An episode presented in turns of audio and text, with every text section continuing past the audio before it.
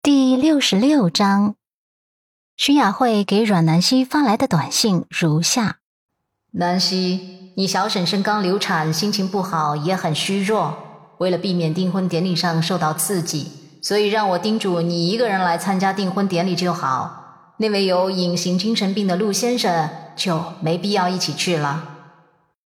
阮南希看了之后，瞬间有种摔手机的冲动。这发的都是什么啊？温子星那样的小婊砸还虚弱，简直是无稽之谈。这是一种藐视，一种羞辱。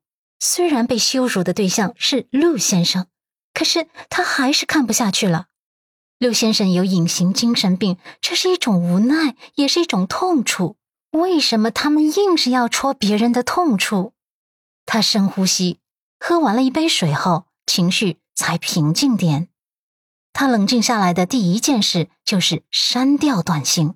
这短信要是被陆先生看见了，岂不是会很难过？删除了短信之后，他也做出了一个决定。这个决定就是他会尊重陆先生自己的意愿。陆先生如果愿意陪他去参加这个订婚典礼，那他就跟陆先生一起去；如果陆先生不愿意去，他就一个人去。想到这里。他就起身去书房了，顺便还帮陆先生倒了一杯水。陆漠北正在埋头工作，对于他这个工作狂来说，工作可以让他忘记一切，在工作中他能最高的体现自身价值。阮南希进来的时候脚步很轻，他还是抬眸看了他一眼，他趁机把水杯放到他面前。陆漠北淡淡的扫了水杯一眼后，问：“说事儿。”阮南希轻笑：“嗯，你有点小事，耽误你五分钟的时间。”陆漠北看着他：“你说。”阮南希组织了一下语言，开口道：“事情是这样的，温子欣跟楚君辰可能要订婚了。”陆漠北听到这里，打断他：“他们要订婚？”你要去参加订婚典礼吗？当然不是。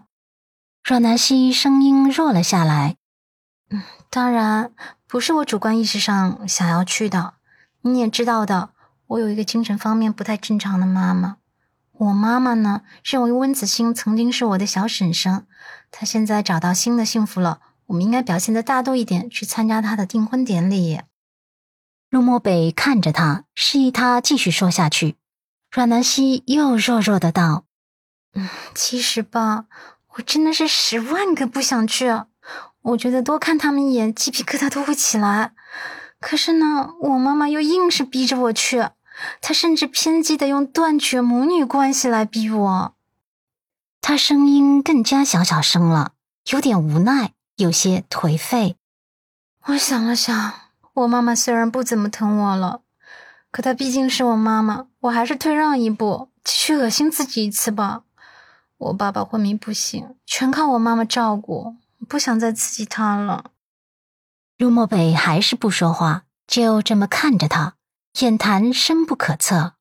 阮南希又小小声的问：“陆先生，你能理解的哈？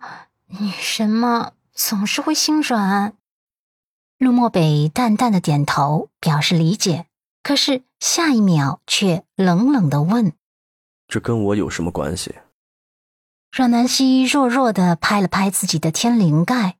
他说了这么多，居然还没说出主题，大概是被母亲的短信气到不正常了吧？他立刻挑明主题：“当然有关系啊！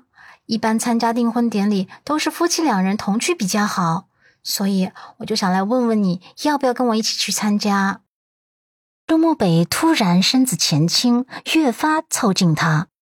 陆太太，你很希望我陪你一块儿去，对吗？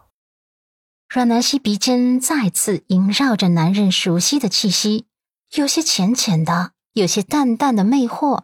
他脸颊都红了，下意识的深呼吸，才道：“其实吧，这件事我完全尊重你自己的主观意愿。”他自己本身就不愿意去，何谈希望他一起去？陆漠北微微垂眸，给出了一个模棱两可的回答。那到时候看心情吧。阮南希点头，好吧，看陆先生的心情了。很快就到了温子欣订婚典礼的这一天。早在此之前，就有媒体大张旗鼓的报道过这场订婚典礼了。当时媒体猜测，这场订婚典礼的架势绝对是空前绝后的浩大，因为楚俊辰在面对镜头的时候，信誓旦旦的说，一定要给未婚妻一个难忘的回忆。看来他这次绝对是花了心思的。陆家作为淮安城的豪门世家，自然也收到了请帖。